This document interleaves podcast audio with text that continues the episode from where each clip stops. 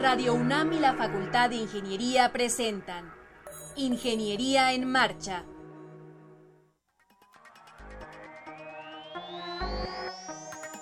Un espacio dedicado a la divulgación del quehacer de la Facultad de Ingeniería. Ingeniería en Marcha. Le informamos sobre las innovaciones tecnológicas y de investigación. Orientamos en temas de autoconstrucción. Presentamos la cultura y las artes.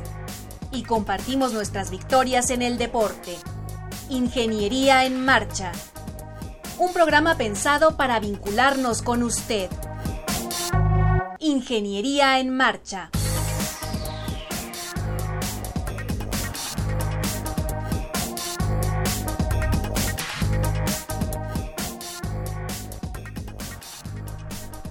Hola amigo, ¿qué tal? Me da mucho gusto que nos estemos escuchando el día de hoy, martes 6 de junio de 2017. Yo soy Alejandra Torres y me acompaña en la conducción de este programa Rodrigo Sepúlveda. Rodrigo, ¿cómo te va? ¿Cómo estás? Muy contento, Ale, muy contento de compartir los micrófonos contigo, que nos escuchen nuestros amigos de Ingeniería en Marcha. Y bueno, ya el semestre ahora sí está muriendo. Ahora sí. Es la segunda examen, la segunda eh, semana, Semana, ¿no? de exámenes finales. Este, los alumnos están en calidad de zombies, algunos profes también lo estamos, pero bueno, así es. Pero ¿no? hay que seguirle, que no se note, que no se note. note. Este, les, les recuerdo al auditorio que entren en contacto con nosotros. Tenemos eh, nuestra página en Facebook que la atiende Sandra Corona, está aquí lista con sus pulgares. Eh, también está eh, la, eh, vía telefónica al 55 36 89 89. Ahí está el ingeniero Joel Carvajal de- del Departamento de Hidráulica y Ashley Soel Hernández Alcántara del Departamento de Ambiental. Ellos están apoyándonos tomando las llamadas. También les, los invito a que descarguen el programa de la página www.enmarcha.unam.mx. Ahí pueden descargar este y los programas pasados en cualquier momento. Que a todo dar que nos estén escuchando, también saludo a la comunidad de la Facultad de Ingeniería que nos está escuchando mediante el circuito cerrado de la facultad. Y bueno, les voy a platicar. ¿Qué vamos a tener el día de hoy? Bueno, pues están con nosotros los ingenieros Jorge Pérez Gavilán y Adrián Cordero Ibarra. Nos van a hablar de la tecnología que han desarrollado para reparar tuberías, escúchele bien, sin excavar. Ana Lucía Buenrostro, estudiante de la Facultad de Ingeniería, y César Augusto Serrano, egresado del Instituto Politécnico Nacional, nos van a contar de la aventura que vivirán próximamente en Irlanda después de haber sido aceptados en la ISU, en la International Space University. Así que no se muevan, quédese con nosotros y acompáñennos en Ingeniería en Marcha. 225 años formando ingenieros. 1792-2017. Facultad de Ingeniería. Estás en Ingeniería en Marcha. El programa radiofónico de la Facultad de Ingeniería. Si deseas escuchar el podcast del día de hoy y los de programas anteriores o descargar el manual de autoconstrucción, entra a nuestra página www.enmarcha.unam.mx. Qué bueno que están con nosotros. Eh, les decía yo que vamos a platicar con dos ingenieros egresados de la UNAM. Tengo mucho gusto en introducirlos. Se trata de Jorge Pérez Gavilán. Jorge, ¿cómo te va? Bienvenido. Muy bien, muchas gracias Alejandra por la invitación. Al contrario. Y también está con nosotros el ingeniero Adrián Cordero Ibarra. Adrián, ¿cómo te va? Muy bien, gracias, gracias por la invitación. igualmente. Bienvenidos. Gracias. Al contrario, ustedes han diseñado toda una tecnología para reparar tuberías, pero sin excavar. ¿De qué se trata eso, Jorge? ¿Cómo... Eh, es correcto, cuando salimos de la universidad eh, pues vimos que había un problema de hidráulica y sobre todo de infraestructura hidráulica muy vieja en la Ciudad de México y decidimos pues entrar a investigación, empezar a desarrollar materiales para poder pues hacer eh, rehabilitaciones de tuberías sin la necesidad de hacer excavación. Eh, si quieres entro, entro en el tema como tal de cómo es que lo hacemos. Eh, imagínate una tubería que ya tiene 50 años de vieja, Normalmente cuando esto pasa eh, empieza a tener problemáticas, su vida útil pues ya la cumplió, empieza a tener eh, fugas, este, se, separan las, juntas, raíces, etcétera, todos los problemas que tiene una tubería cuando ya cumplió su vida útil, que dependiendo del material del cual fue instalada pudiera ser 30 o 40 años, pero pues ya cumplió en ciudades como la Ciudad de México, hay tuberías de hasta 70, 80 años. Entonces, eh, ¿qué es lo que se hace tradicionalmente? Abrir una zanja extraer la tubería vieja y meter una tubería nueva. y, todo lo que ver en dónde está la fuga y a ver si la encuentras rápido y te tardas un día, a veces dos. Es correcto. Y todo lo que involucra una obra civil tradicional. Entonces es pues cierre de calles, este a lo mejor dañar servicios que funcionaban, romper una carpeta que posiblemente pudiera estar en buenas condiciones, etcétera. Entonces nosotros, bueno, estábamos un poco cansados de esa parte y como ingenieros este, buscamos alguna solución para estas tuberías, pero sin este daño social. Y eh, la manera en la que lo hacemos es a través de polímeros. Eh, imagínate un globo que inflamos dentro de la tubería que está dañada. Eh, y este, este globo toma la forma del tubo, de, de, este tubo, queda totalmente ajustado. Digamos que utilizamos como molde el tubo que está dañado para nosotros eh, inflar este globo en, en, ese tubo.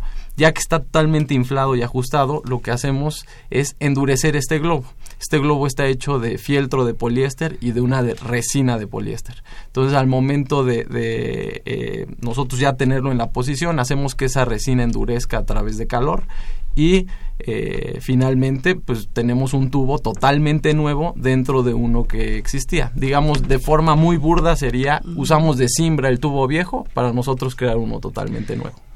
¿El diámetro de, este, de esta tubería es menor o a la hora de utilizarlo, digamos, se rompe el anterior y igualan el diámetro? ¿Cómo funciona eso? Porque, digamos, el diámetro de la tubería pues eh, es, depende la, la cantidad de agua que va a poder conducir no en un futuro. Es correcto. Este te comento primero que podemos rehabilitar tuberías desde 4 pulgadas de diámetro. Ese es el diámetro más chiquito que podemos hacer. Y lo más grande que hemos hecho es hasta 72 pulgadas de diámetro. Entonces prácticamente se pueden rehabilitar todos los diámetros comerciales que existen. Sí. Eh, como comenta Jorge, lo que hacemos es crear una tubería nueva dentro de la que está dañada y lo hacemos utilizando de siembra la tubería vieja. Entonces, la tubería que creamos queda totalmente pegada al, diámetro original. Nosotros hacemos un diseño de espesor para que soporte todas las cargas, peso muerto, cargas vivas. Eh, y de ese diseño de espesor es el tamaño que se reduce la tubería. Normal, normalmente lo que hacemos es un análisis de flujo de la tubería para saber este pues cómo se va a comportar porque efectivamente se reduce un poco el diámetro pero lo que hacemos normalmente, o bueno, el material que utilizamos es parecido a un PVC o un polietileno de alta densidad, lo que quiere decir que es un material mucho más liso que es de baja rugosidad y el agua pasa, digamos, más rápido. Exactamente. Es correcto. Tiene una rugosidad eh, baja y entonces ahí se ve compensado y realmente no le quitas tanto espesor porque queda totalmente ajustado al tubo que está dañado. Y hay que acordarnos que también siempre enfrentamos un tubo que ya tiene 50 años. Sí, ya tiene ahí todas las incrustaciones. ¿Quién sabe quiénes vivan ahí adentro? ¿no? Resulta que, porque siempre es siempre esa es la discusión cuando vamos a, a con organismos públicos de agua, siempre es esa la discusión, ¿sabes qué? Le estás quitando área hidráulica al tubo. Y efectivamente sí le estamos quitando Pero un poquito. Si, si fuera nuevo, ¿no? Sí, incluso el, el, el, cuando, cuando hacemos un proyecto, hacemos el estudio y, y comparamos contra la tubería cuando fue nueva, pero pues en la rugosidad le ganamos porque los tubos que se, se, instalaban hace 50 años, 40 años, normalmente eran de concreto, asbesto, eh, etcétera, otros materiales, pero no había plásticos. Entonces, incluso contra ese tubo nuevo y nosotros con la reducción eh, pero con este factor de rugosidad menor, acabamos ganándole incluso al, al, a la tubería cuando fue recién Incrementamos la capacidad. Pero bueno, lo que te encuentras es este, pues el asolve, incrustaciones, o sea, realmente siempre incrementamos el, la capacidad de flujo por mucho. Sí, sí, sí, sí, todo. Hay de todo en las tuberías. ¿Cómo le hacen, Adrián? Ajá. Para hacer un diagnóstico ¿cómo, ¿cómo ven al interior de la tubería y puedes determinar? Bueno, ustedes no van a parchar ni nada, ustedes van a agarrar y van a hacer una nueva tubería en la existente. Pero ¿cómo determinan? ¿Cómo hacen su diagnóstico? Ok, eh, nosotros tenemos cámaras de videoinspección, que es como si fuera un robot, eh, lo metemos dentro de la tubería y ese pues va inspeccionando, tiene una cámara en la punta, este va viendo a 360 toda la tubería y va dando imagen real en una van que tenemos. Con eso hacemos todo el estudio y hacemos el levantamiento y vemos en qué condiciones está la tubería vieja para hacer el diseño de la tubería nueva que se va a rehabilitar. Es como un servicio de espionaje a Ah, las tuberías, sí, ¿no? sí, Está sí. súper loco, una van. De hecho, No, de hecho no, la camioneta sí se ve, es una, abres la camioneta, hay un asiento, hay una computadora y todo el rollo, y entonces Sí, debes de sacarte de onda. sí, Vas por ahí, te sacas de onda y dices, no, va a haber una redada. ¿De qué se trata? ¿Qué hicieron mis vecinos? Exactamente. Supongo que tienen distintos tipos de cámara Sí, claro. para poder eh, introducirlos en los diámetros de cada ducto. Sí, es correcto. Para diámetros pequeños es una cámara como tipo sonda que se va introduciendo y para diámetros más grandes pues es una cámara que está montada sobre un tractor y va avanzando y lo vas manejando todo desde la van, como si fuera un carrito de control remoto. ¿Qué, qué, este, ¿Qué longitudes pueden, digamos, sustituir o rehabilitar, si así es correcto llamarle? Eh, sí, normalmente nosotros lo mencionamos rehabilitar. Eh, no queremos decir tanto reparar porque pues, efectivamente estamos construyendo un tubo nuevo. O sea, Sí. que no, no queremos diferenciarnos de una simple reparación. Y las longitudes, bueno, eh, hay que acordarnos que estamos nosotros enfrentando a infraestructura que ya existe. Entonces, pues resulta que si queremos a lo mejor reparar nada más 20 metros, bueno, nosotros vamos sobre de pozo de visita a pozo de visita, Claro. son tramos completos lo que nosotros hacemos. Eh, entonces, em, las longitudes normales que nos encontramos, incluso por normativa, por ahí deben de ir en el 370, 80, hasta 120 metros eh, de longitud. Dependerá del diámetro de la tubería y, digo, de las condiciones del sitio. Pero la tecnología, digamos que es bondadosa, te da la oportunidad de hacer hasta lo más que hemos hecho es 210 metros de un solo tiro. Incluso cruzando pozos de visita intermedios. Y lo hacemos precisamente pues para eficientar el, el, este pues el proceso. En lugar de, de ir de, de tramo en tramo decimos sabes qué si me los puedo brincar y después cortar donde Cortan están ese los cachito del co- pozo de cortamos visita. los exactamente. en los pozos de visita intermedios hacemos cortes y podemos hacer a lo mejor tres tramos de, de un solo jalón. En una entonces sola noche.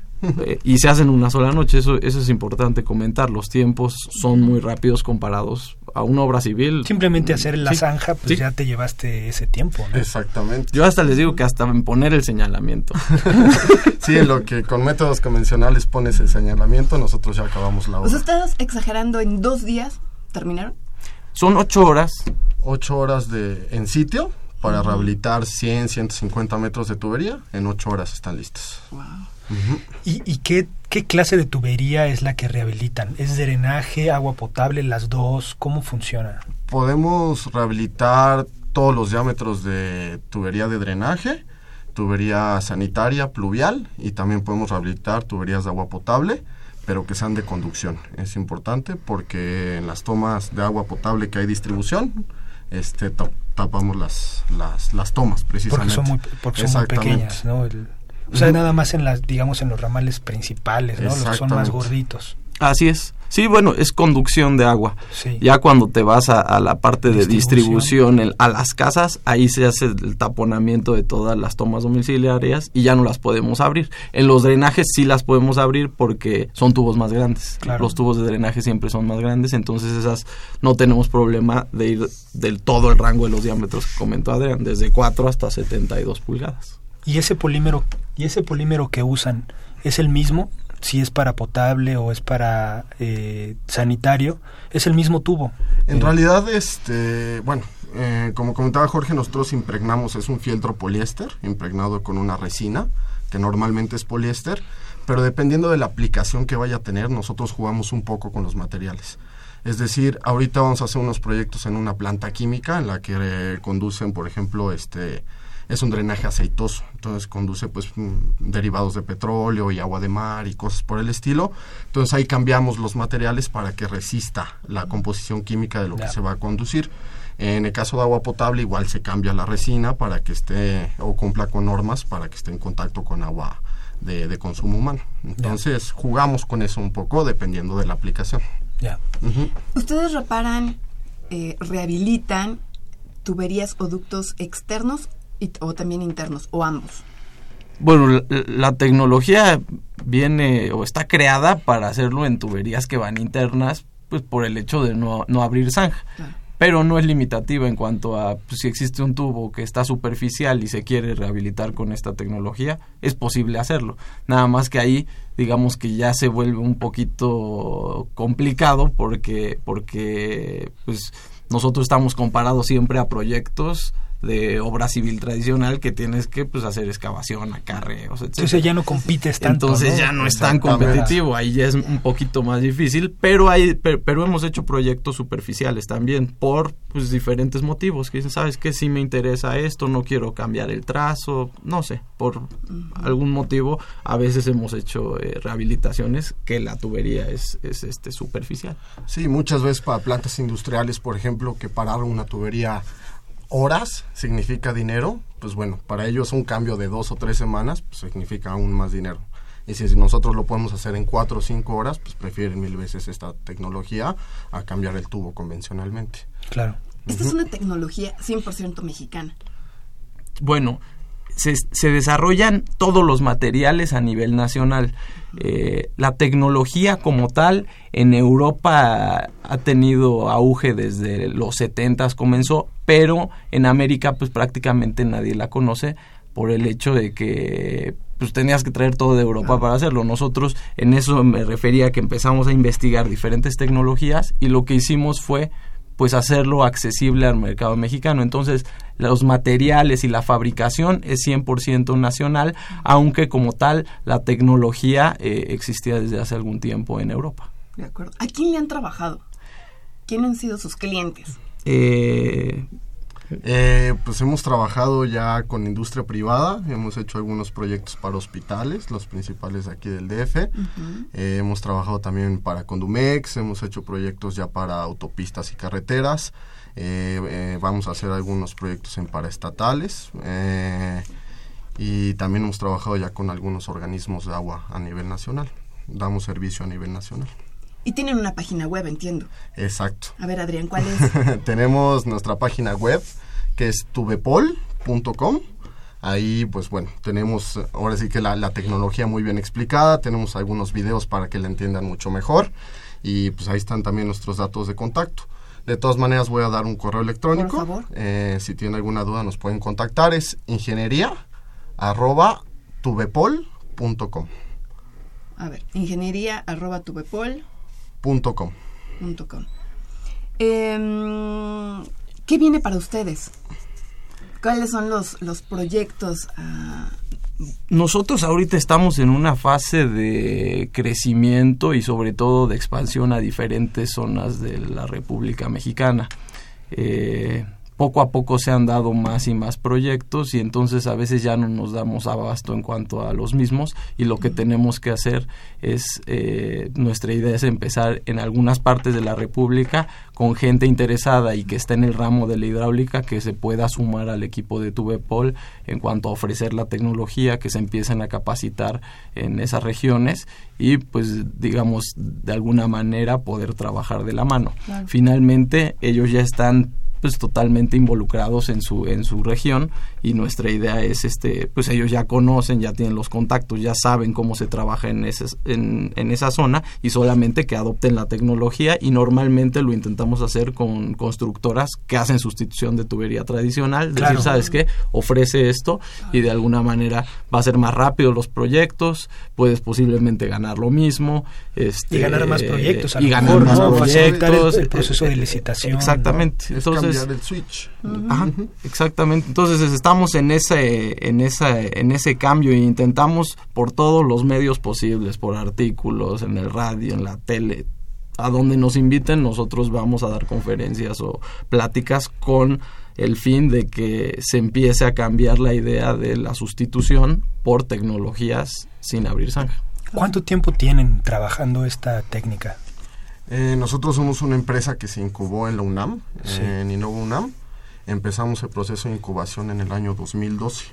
Okay. De ahí a que empezamos a vender pasó un año y medio. Entonces más o menos llevamos en ventas como tres años, cuatro años. Pero además hay que comentar al auditorio que ustedes, eh, bueno, que Tuvepol obtuvo el reconocimiento UNOVA UNAM 2016 por tener un crecimiento de casi 150% en los últimos 12 meses. O sea, un hit, ¿no? Sí, es correcto. Digo, año con año hemos ido creciendo a, a cifras muy interesantes. Y efectivamente, como comenta Jorge, cada vez la tecnología se va conociendo más eh, y vamos resolviendo problemas más importantes de tuberías que, que no se pueden excavar, ¿no? Porque hemos resuelto pues tuberías que pasan por abajo de vías del tren o tuberías que pasan por abajo de alguna avenida principal y pues bueno al final pues se va conociendo y la van utilizando más y más y más en el país y eso significa más crecimiento. Sí, por supuesto. Los dos egresaron de facultades distintas, tú eres de facultad de ingeniería y entiendo que eres de facultad de química. Es correcto. ¿Cómo se conocieron? Trabajando. Teníamos este oficinas uno al lado del otro. Y entonces, eh, pues empezamos a platicar de, oye, ¿te interesaría a ti un proyecto? Sabíamos, finalmente lo nos conocimos en, en, en trabajo. Entonces ya. sabíamos, pues, cómo era la otra persona en, en, pues, en cuestiones profesionales. Y, y, y, aban y, abandonaron su empresa anterior. Pero crear una propia. Está perfecto, ¿no? Está bien. Así es. Tienen ahora ya por lo menos dos empleados, ¿no? De fijo. ¿O ya son más? No, no somos, somos más. Somos 10. Sí, ya, ya somos 10 personas las que, digamos, que vivimos de este proyecto. Qué maravilla. Así Qué es. padre. ¿Cómo te sientes de, de, haber egresado de la Facultad de Ingeniería hace algunos ayeres y ahora estar difundiendo un proyecto que a lo mejor en ese entonces ni por aquí te pasaba, ¿no? Pues, híjole, la verdad es que eh, uno cuando es estudiante, o al menos yo lo noté así en la, en la universidad, como que al menos no, no está hecha la educación de la UNAM para que tú salgas y emprendas, está un poco más para que entres a una compañía a trabajar. Y entonces...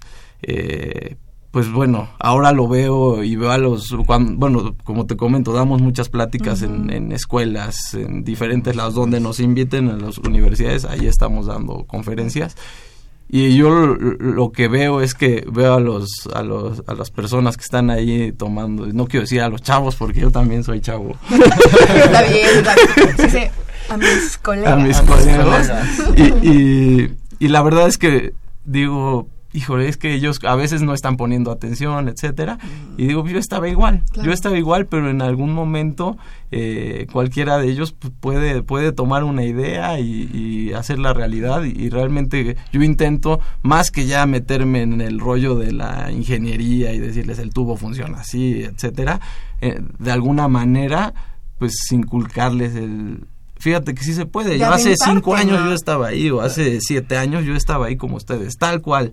Y de pronto, pues, este, se te ocurre una idea, confías en los conocimientos que ya te dio la escuela, adquieres muchos otros a través de experiencia y, y, y, ahora, pues, esta compañía va, pues va, va caminando. Y porque todos después, al final de las pláticas, se acercan y te dicen, ay, qué bueno, me interesa. Y yo les digo, es que tú puedes hacerlo también, solamente es que pues que tengan las ganas y el impulso y de verdad creas en tus conocimientos. Y, y también un poco, Jorge, eh, buscar a la gente que te puede ayudar, ¿no? En este caso ustedes se acercaron a Innova UNAM, porque a lo mejor te, ustedes tenían sus conocimientos ya muy sólidos en química, en ingeniería civil, pero no cómo formar una empresa.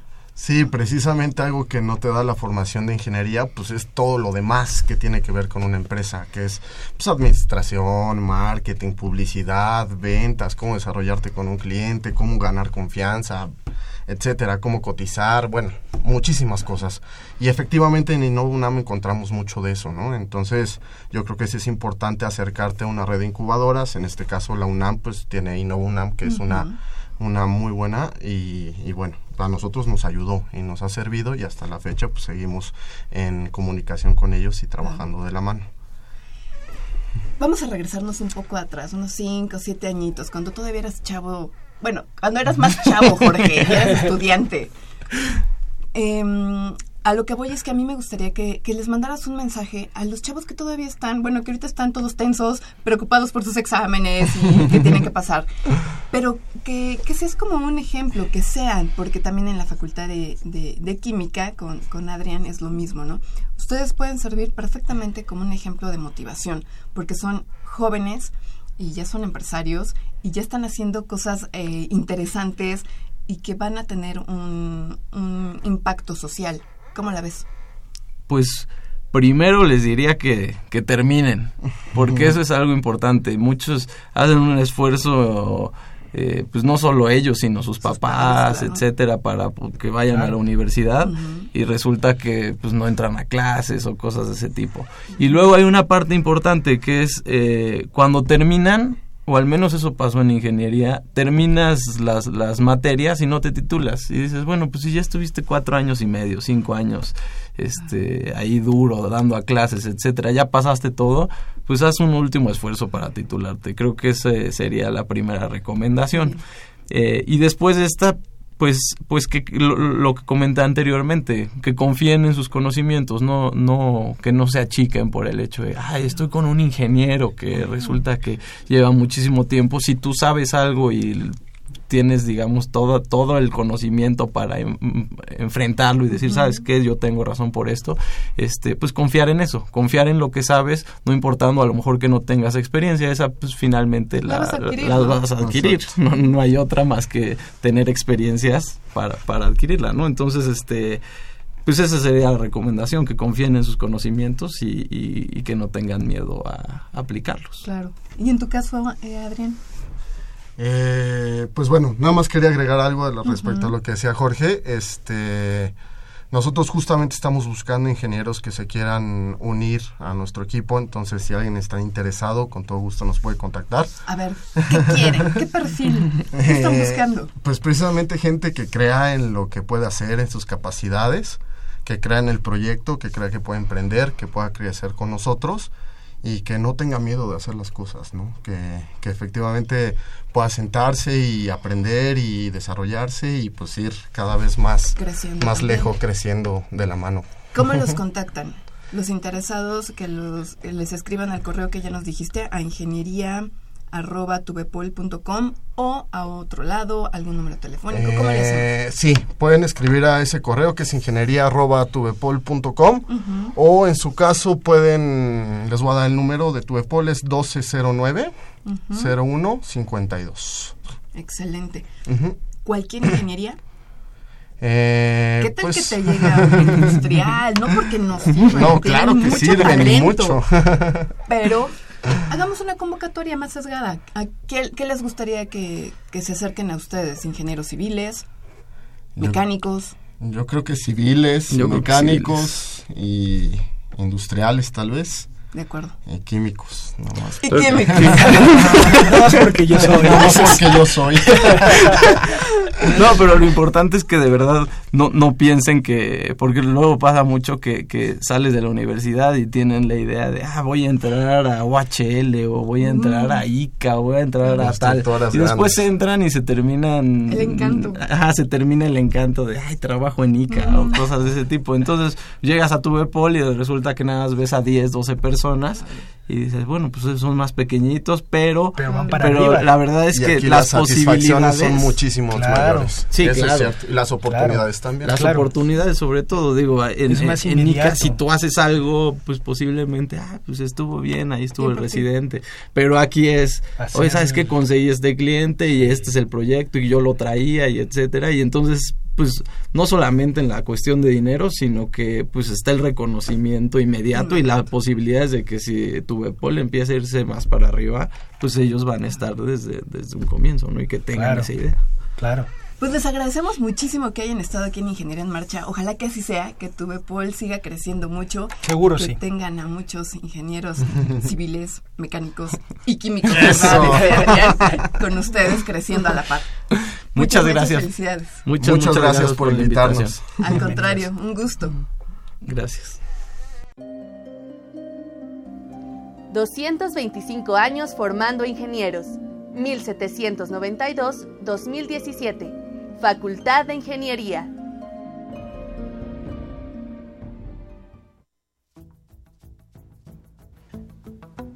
Les compartimos que en el portal web de la Facultad de Ingeniería se han publicado los documentos, acuerdo por el que se establecen políticas institucionales para la prevención, atención, sanción y erradicación de casos de violencia de género en la Universidad Nacional Autónoma de México, y Protocolo para la atención de casos de violencia de género en la UNAM.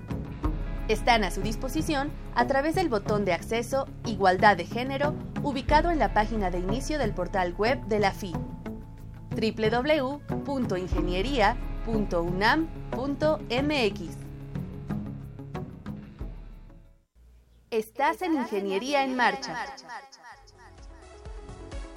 el programa radiofónico de la Facultad de Ingeniería. Si deseas escuchar el podcast del día de hoy y los de programas anteriores o descargar el manual de autoconstrucción, entra a nuestra página www.enmarcha.unam.mx.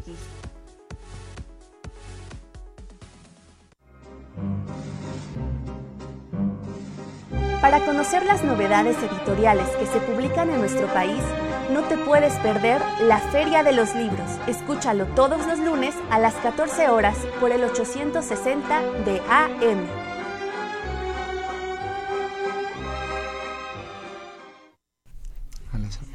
Bueno, qué gusto que siguen con nosotros. Quiero comentar eh, la llamada del ingeniero Eduardo Villavicencio Ruiz. Él nos habló de la delegación Magdalena Contreras. Dice, ciencia sin conciencia.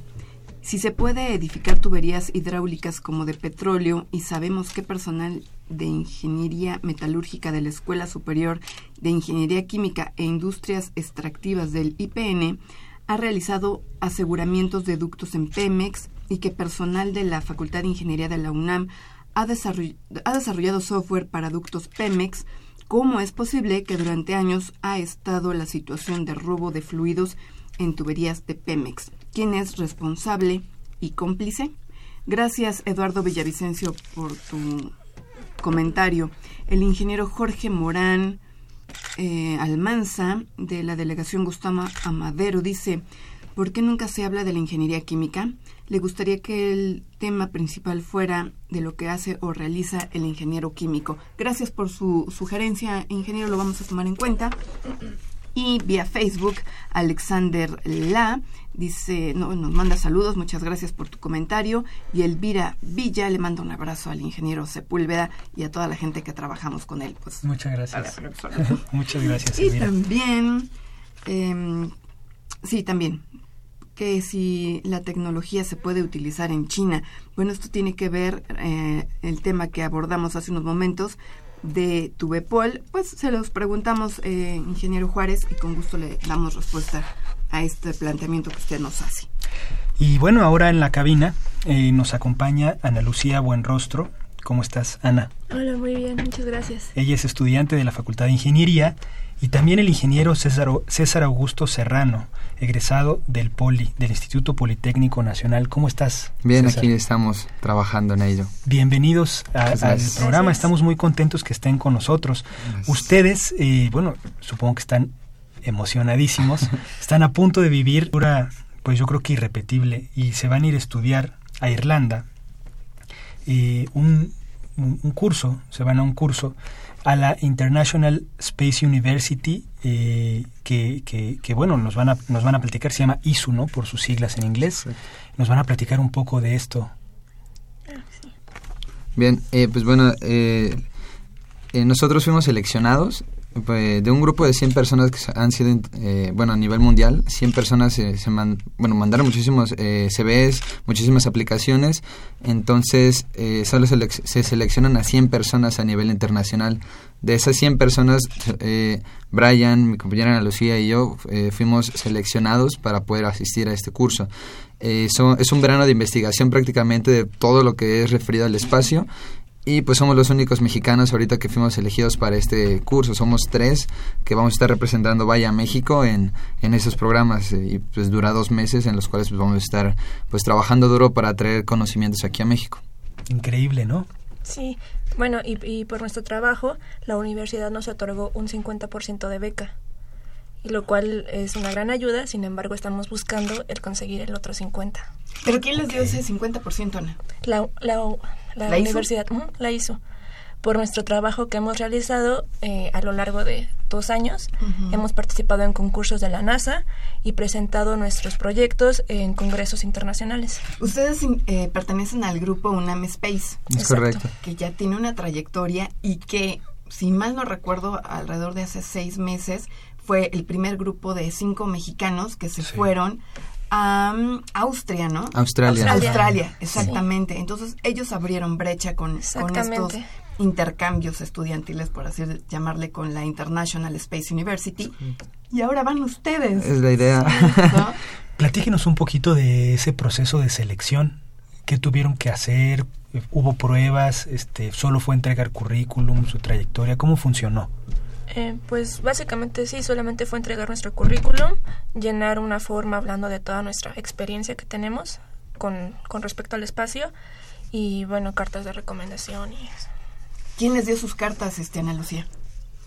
Eh, a mí, un profesor de la facultad y a César. A mí me dio eh, cartas eh, una profesora de la universidad y aparte pues acá su madre me ayudó.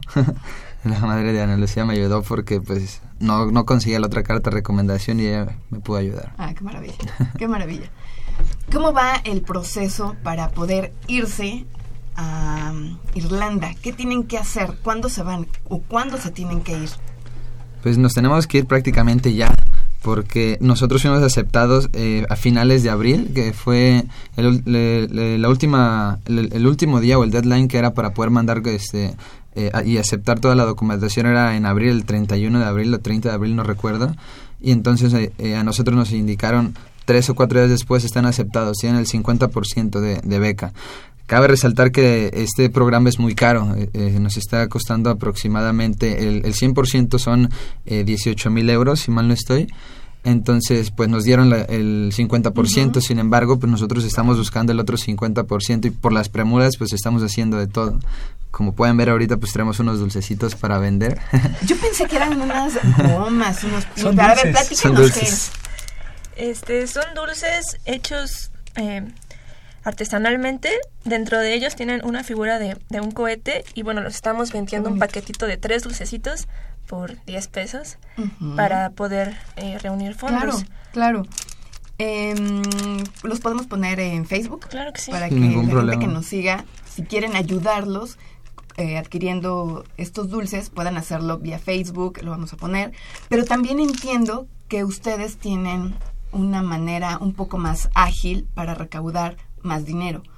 ¿De qué se trata, César? Bien, lo que nosotros tenemos una página, bueno, eh, pudimos eh, meternos con eh, Donadora, la cual es una página de internet de crowdfunding, donde nos están apoyando. Nosotros subimos nuestra aplicación ahí de necesitamos dinero, necesitamos, este, vaya, juntar tanto, tantos fondos para podernos ir y ellos nos, nos abrieron esa plataforma para subir lo que necesitamos. Ahí nosotros estamos, eh, pues vaya, recibiendo las donaciones de todas las personas que, que nos quieren ayudar. Eh, y pues bueno, es, es este es como la manera más rápida que nosotros tenemos para poder eh, eh, conseguir un poco de dinero. Nosotros lo hemos publicado tantas veces en este en Facebook, en nuestros Facebook personales, igual en el del eh, equipo, para que nos ayuden y pues bueno, vamos juntando poco a poco el, eh, una cierta cantidad de dinero. Aún nos falta muchísimo para llegar a la meta porque pues bueno, son el 50% de cada quien son 200 mil pesos y somos tres, entonces ya se imaginarán cuánto dinero necesitamos para irnos y los vuelos, la estancia y todo ello, entonces pues es mucho dinero para el poco tiempo que tenemos, pero pues bueno, es la forma más rápida y más ágil en cual las personas nos pueden ayudar. ¿A partir de cuánto se puede eh, donar, aportar? ¿Y cómo es el proceso? ¿Es mediante una tarjeta de crédito? Eh, ¿Cómo es, César? Sí, eh, nos pueden ayudar desde 50 pesos en adelante. Eh, eh, es todo por la plataforma de internet donde lo único que necesitas tener es una tarjeta de débito o de crédito y este eh, que indiques cuánto es el monto que quieres eh, eh, donar para o que- con los que nos puedes apoyar. Y con ello pues ya eso se va registrando se va sumando a la cantidad que nosotros vamos teniendo y pues bueno nos ayudan a, a acercarnos a la meta. Claro. ¿Cómo se sienten de, de haber sido aceptados en un, en un programa de una universidad que tiene un gran prestigio en tópicos de espaciales. ¿Cómo, se sienten, Ana? Pues muy emocionados porque, bueno, por todo lo que podemos aprender estando allá y, bueno, con todo lo que podemos traer a México después de ello para así lograr que México vaya poco a poco adentrándose más al sector espacial. Claro. Además, a mí me gustaría eh, compartir con el auditorio que ustedes, eh, ya lo decíamos al principio, pertenecen al grupo UNAM Space. Ellos tienen una misión muy particular en Polonia y están por irse con el robot rover que diseñaron para poder recolectar muestras de Marte. Y en esta misión análoga, que es la primera que se va a realizar de este tipo, ustedes también participaron con este rover. No van a poder ir a Polonia porque ustedes fueron aceptados. Nada más van a estar en Irlanda. Exactamente, fueron aceptados para irse a Irlanda. ¿Cuál fue su participación? En tu caso, César, eh, ¿qué, hiciste en, en, esta, en esta misión con el, con el Robert? ¿Cuál fue tu participación? Bien, mi formación es eh, ingeniería mecatrónica e ingeniería mecánica, entonces, eh, vaya, yo estuve enfocado a la parte mecánica. El año pasado llegamos a concursar a NASA todavía y ahí nos dimos cuenta de algunas áreas de oportunidad que nuestro rover tiene para en cuestiones de mecánica, entonces empezamos a trabajar en ella. nosotros aún seguimos trabajando en este en la parte mecánica para que tengamos un rover mm, eh, mejor o que sea más funcional y cumpla con las metas que, que nos estamos estableciendo, ¿no? que, que funcione al 100% nuestro, nuestro rover.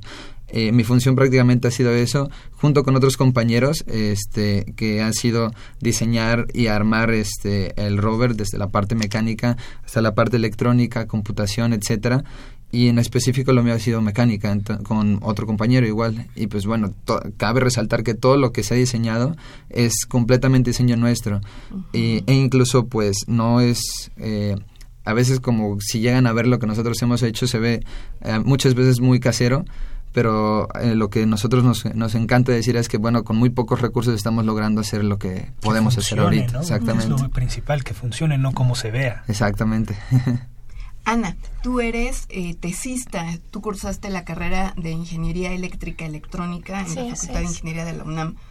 ¿Tú qué le metiste al Robert? ¿Tú qué le ah, hiciste? bueno, yo participo en el área de control y electrónica. Junto con un compañero diseñamos la parte, bueno, toda la electrónica, la etapa de potencia y posteriormente el, código para el control del robot. Fuimos asesorados por profesores del, del CECADET y bueno, ahí prácticamente hicimos las placas, igual que mecánica, todos los circuitos están hechos por nosotros.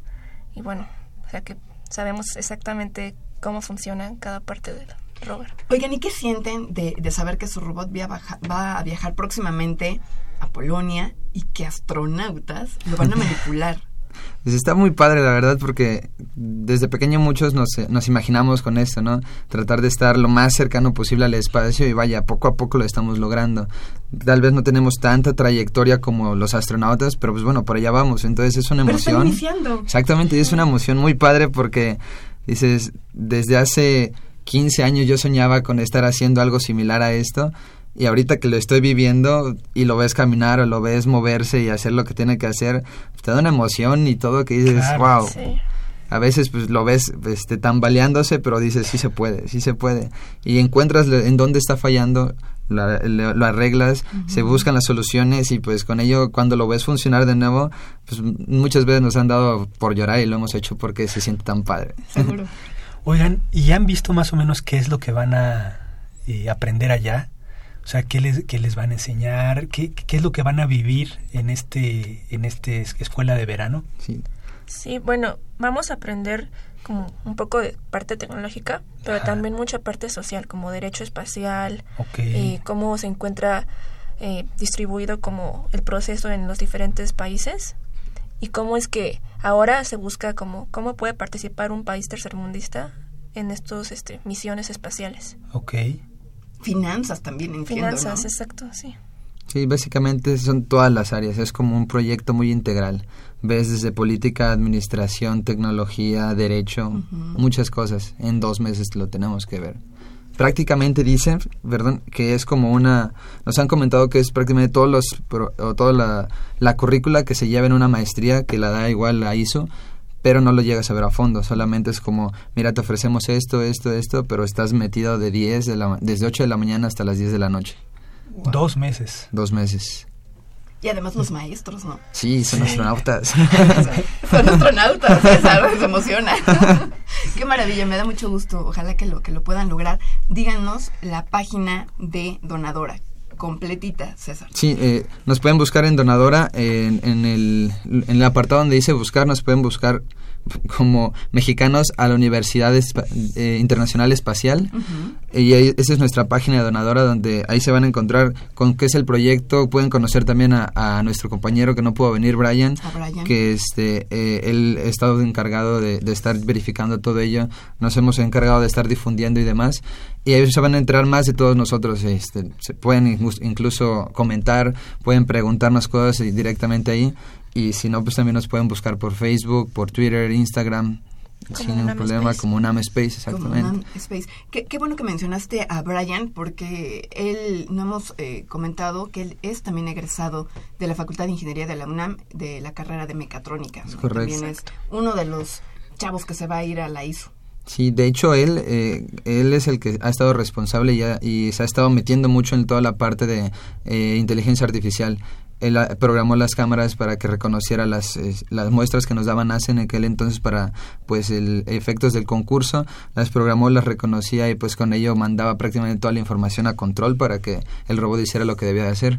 Es una parte muy importante y nosotros estamos bien agradecidos de que pues hayamos sido nosotros tres seleccionados porque pues primero nos llevamos muy bien y segunda pues cada quien va a poder aprender de sus ramas no porque no solamente están en una sino son muchísimas. Claro estos 100 estudiantes que van a estar en el campamento son más o menos de su edad, saben más o menos cómo se selecciona, ustedes son chavos respecto a ese grupo. Pues por lo que tengo entendido de lo de Australia, de mis compañeros que estuvieron allá, sí. Eh, pues van chavos de todas las edades. Creo que lo más jóvenes de 20 años, sí. pero llega hasta ver personas ya como de 35 años. Pero todas tienen como algo relacionado con, con el espacio algún proyecto espacial. Ok. ¿Y, y, cuánto tiempo ustedes han estado, cuánto tiempo tuvieron que estar eh, en el capítulo, ¿no?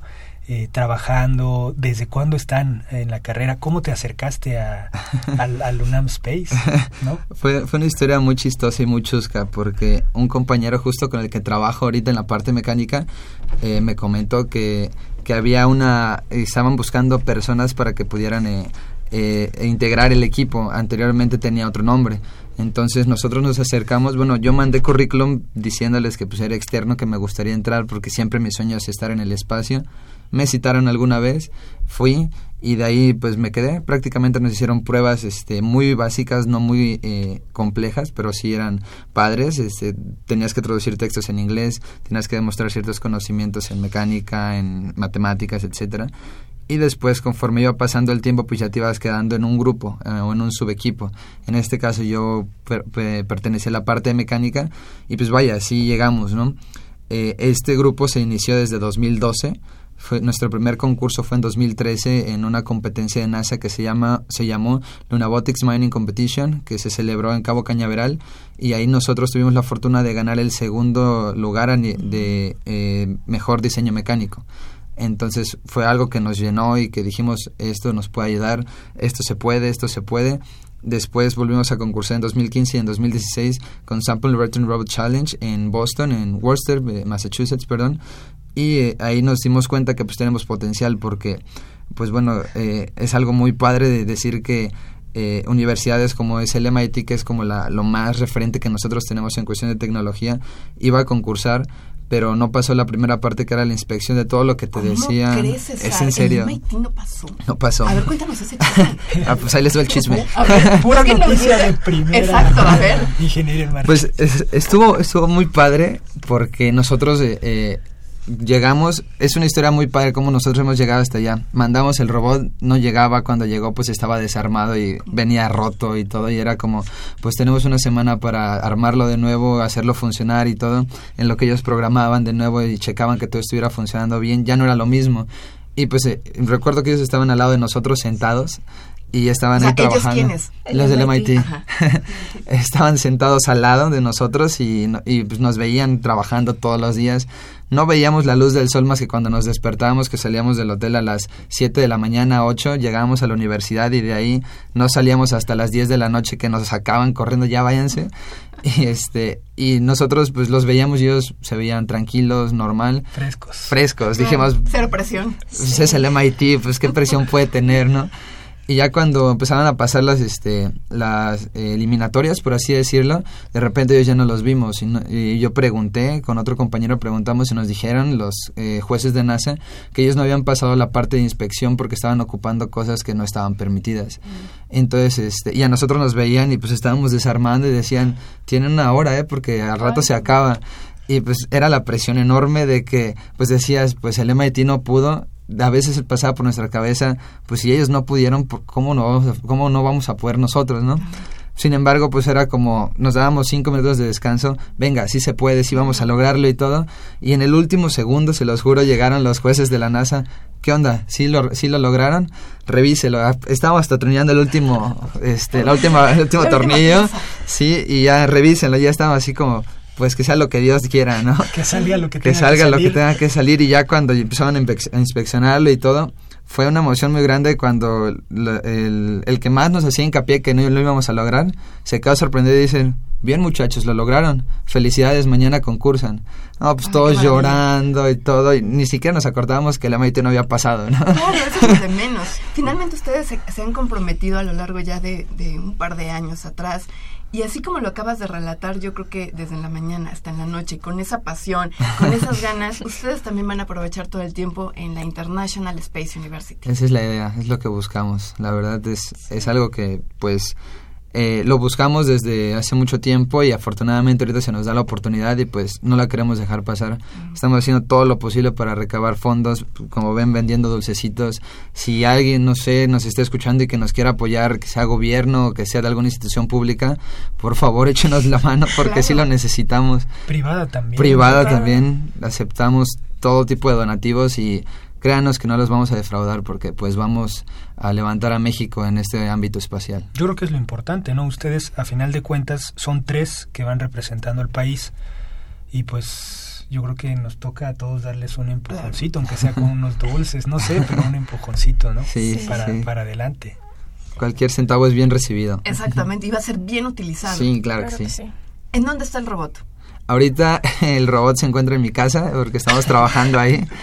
Por la parte mecánica tenemos que eh, terminarlo por lo mismo de las premuras de que también se va a ir a Polonia a concursar, bueno, no a concursar, sino a ser este, eh, valorado por astronautas y que lo manipulen ellos. Entonces nosotros estamos terminando la parte eh, mecánica en, este, en mi casa y pues de ahí, una vez que se acabe ello, seguimos con la parte electrónica y control para seguir probando los sistemas y pues que se vea lo mejor eh, implementado. O sea, ese robot ha pasado por todos lados. Estuvo en casa de Jessica, y estuvo ya también en tu casa, ¿verdad, Ana? Sí. Tu mamá seguramente ya quedó hasta aquí de que su sala estuviera invadida, de que por Sí. todos lados había muchachos sin dormir, este, ojerosos, estresados. Pero vale la pena, ¿no es cierto? Sí, bastante. Vale muchísimo la pena. ¿Quién nos ha apoyado en, en, en este trayecto? Este, bueno, la Facultad de Ingeniería, Ujú. CEFI, eh, varias marcas, eh, FedEx principalmente con el envío del robot. Muy importante. Sí, Sí. es muy importante. Bueno, ¿qué otra empresa? No sé.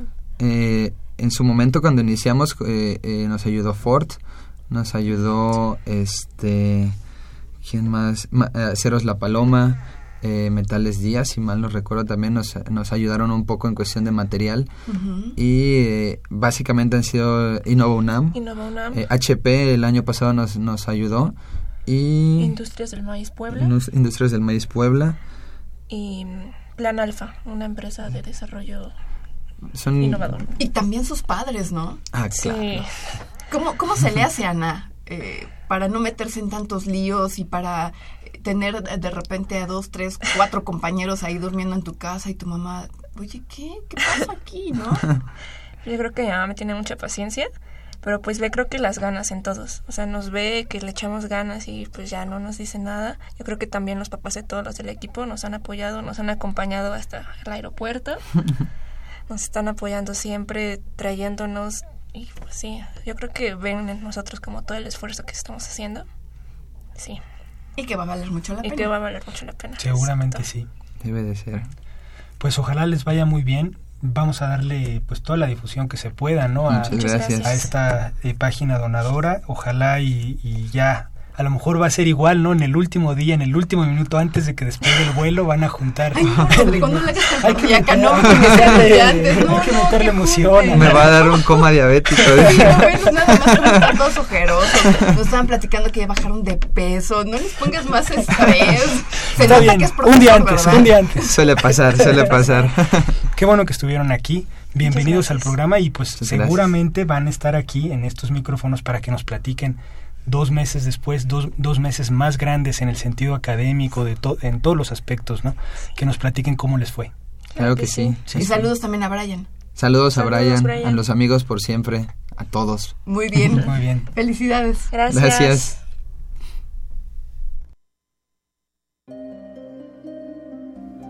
...225 años formando ingenieros... ...1792-2017... ...Facultad de Ingeniería...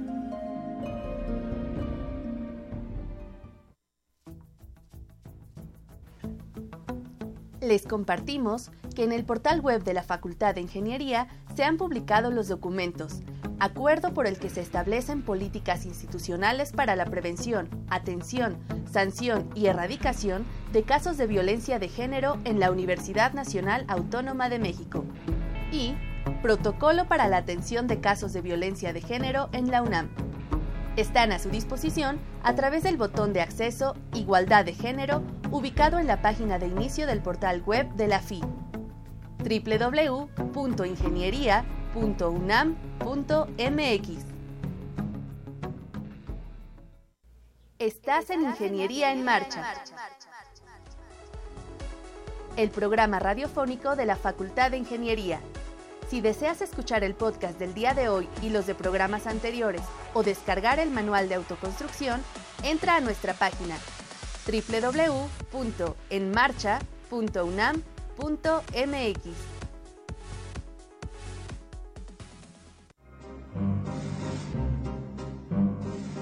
Para conocer las novedades editoriales que se publican en nuestro país, no te puedes perder la Feria de los Libros. Escúchalo todos los lunes a las 14 horas por el 860 de AM.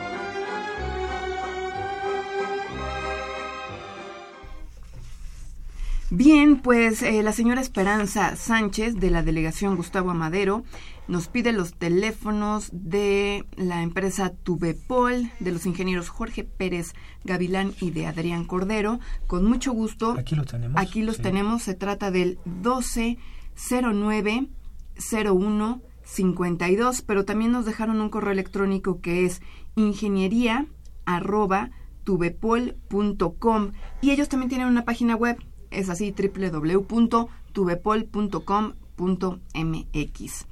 Y eh, también tienes Tenemos- una, ¿verdad, Rodrigo? Sí, tenemos una llamada de Estefano Morales.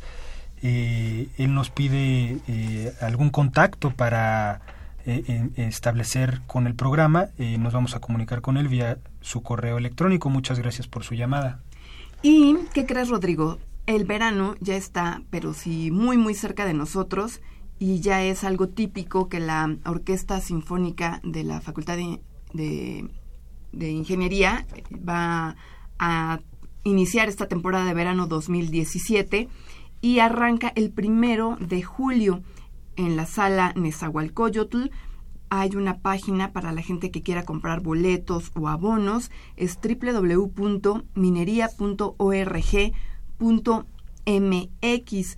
A grandes rasgos les quiero comentar que va, se van a interpretar obras de Debussy, de Mendelssohn, de Haydn, Mozart, Beethoven, Tchaikovsky, Stravinsky, Schumann, etcétera, etcétera. Hay, hay algunas novedades y para ello próximamente va a estar el director del coro Ars Jovialis, el maestro Oscar Herrera, aquí con nosotros para poder desmenuzar programa con programa de la Orquesta Sinfónica de Minería y podamos tener un poquito más de conocimientos sobre los compositores de estas obras y las piezas que se van a interpretar muy, muy próximamente en la sala Nezahualcóyotl. Promete muchísimo, ¿no? Mucho, mucho, como, como siempre. Como siempre, Se le pone mucho talento a estos, a estos programas. Y pues se nos acabó el 20, Rodrigo. Se acabó. Muchas gracias. No, Muchas a ti, gracias. Ale, a ti. Gracias también en la producción a Pedro Mateos, en redes sociales a Sandra Corona, en la página web a José Luis Camacho y en los controles técnicos al señor Gerardo Zurrosa. Continúen disfrutando de la programación musical que Radio UNAM tiene para ustedes. Hasta pronto. Radio UNAM y la Facultad de Ingeniería presentaron Ingeniería en Marcha.